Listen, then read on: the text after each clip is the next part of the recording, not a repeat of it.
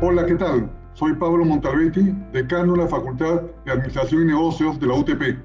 En esta oportunidad quiero compartir con ustedes la experiencia al participar en la edición número 58 de CADE Empresarial organizado por IPAE.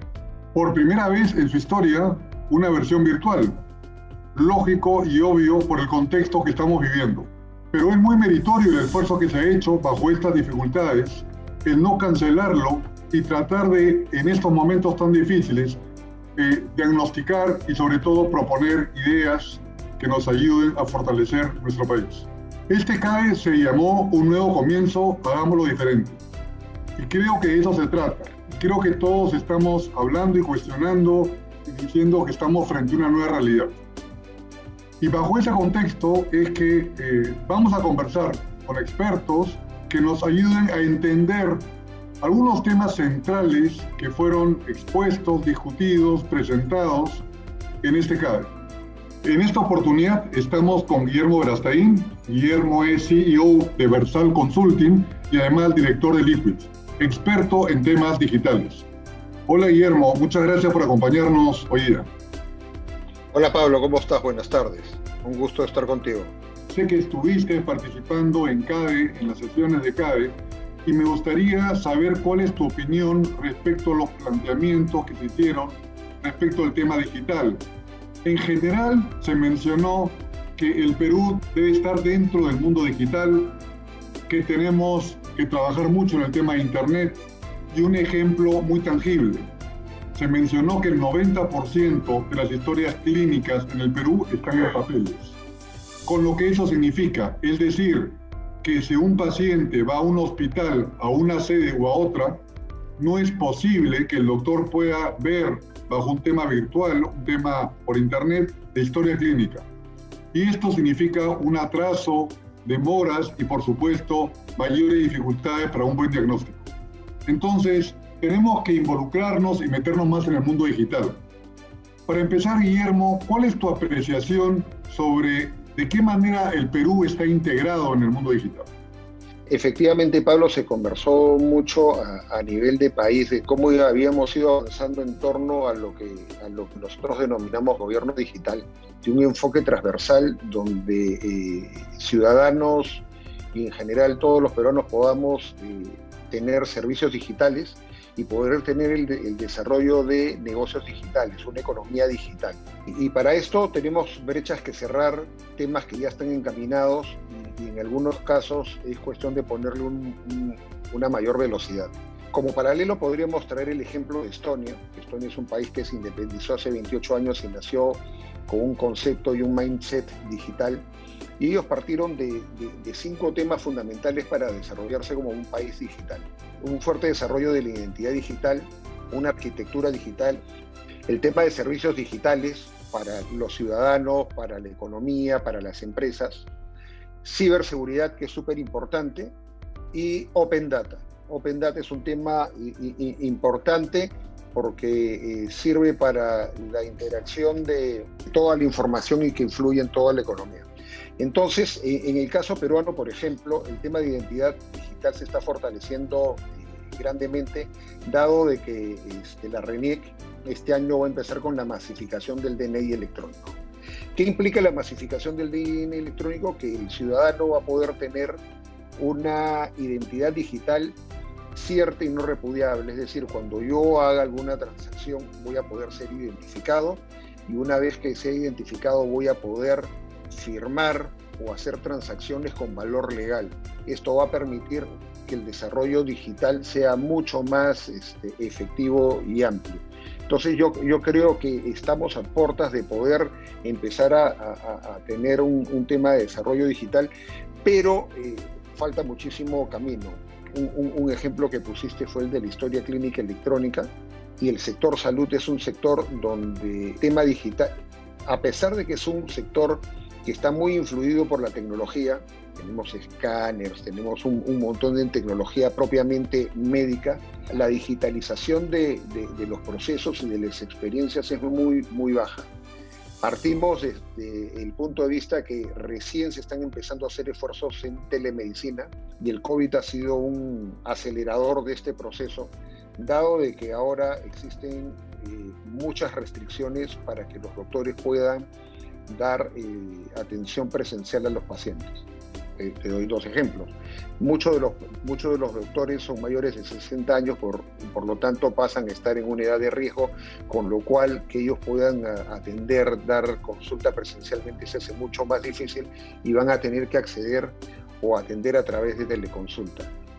Y lo otro, las mismas restricciones que se tienen en este momento para poder atender dada la, la, pandemia. Entonces, este sector es un ejemplo clarísimo que a pesar de estar inmerso en un tema tecnológico, el tema digital no ha ido avanzando acorde a eso, no han tenido un tema de teleconsulta. La historia clínica ha sido muy poco aceptada y ha avanzado muy poco y, el tema es que incluso donde se está avanzando con esto, se está avanzando por siglos. Tienes distintas clínicas que tienen su propia solución de historia clínica electrónica, pero no hay una interoperabilidad. Es decir, si Pablo Montalviti se atiende en la clínica A y después se quiere ir donde otro especialista en la clínica B, le arman otra historia clínica electrónica. Y si se va a la C, sucede lo mismo. Y no hay una visión integral del ciclo de vida de salud de Pablo Montalvetti. Entonces, al final lo que debería ser es que la historia clínica electrónica no es de la clínica, es del paciente y debería tenerse una visión integral, una interoperabilidad para que esta historia tenga trazabilidad y que desde cualquier punto, desde cualquier centro de atención, el paciente pueda ser atendido efectivamente. Y eso va a partir de regulaciones, leyes e iniciativa del Estado que ellos lleven a cabo a propiciar de que pueda existir esta interoperabilidad entre las distintas historias clínicas de los distintos centros este, médicos y que al final el ciudadano pueda tener una única historia clínica electrónica centralizada.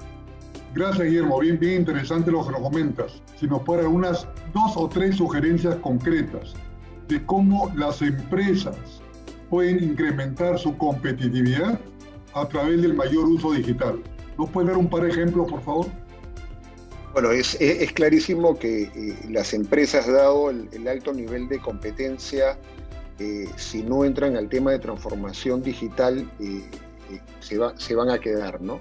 Es importante destacar de que las empresas antes de iniciar un proceso de transformación digital, tienen que empezar con un proceso de transformación cultural en el cual tienen que empezar a cambiar el, mindset y los valores que tienen para poder llevar a cabo todo, todos estos temas.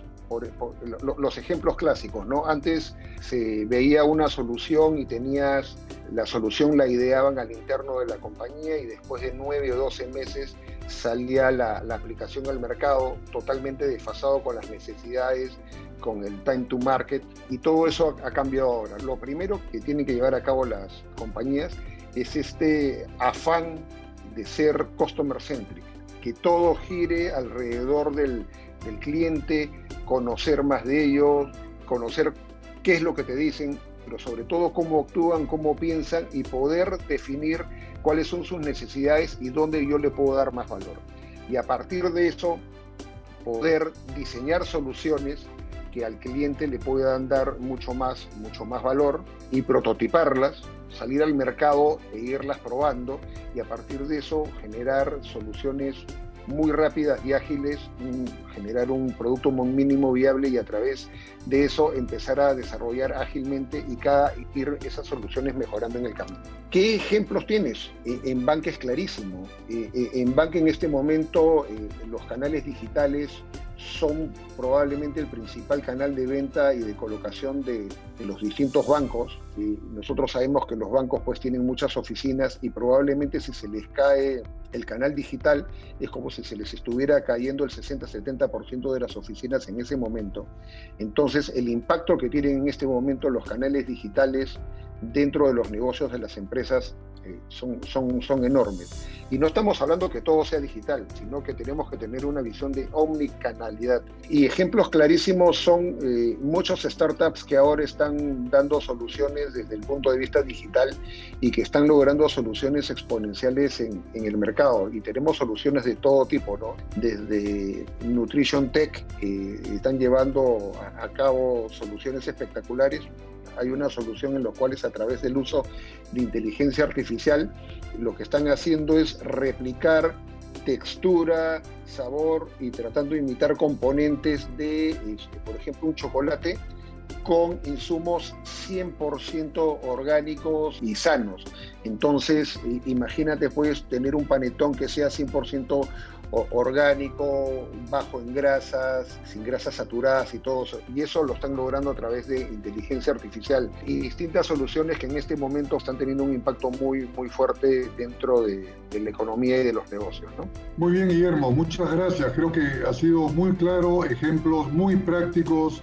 Es una realidad, tenemos que trabajar más en el tema digital, es un compromiso. Y por otro lado, el Estado y el gobierno impulsando para fortalecer la institucionalidad de todas sus organizaciones. Muchas gracias, Guillermo. Un placer tenerte nuevamente. Será una nueva oportunidad. Gracias, Guillermo. Gracias, Pablo.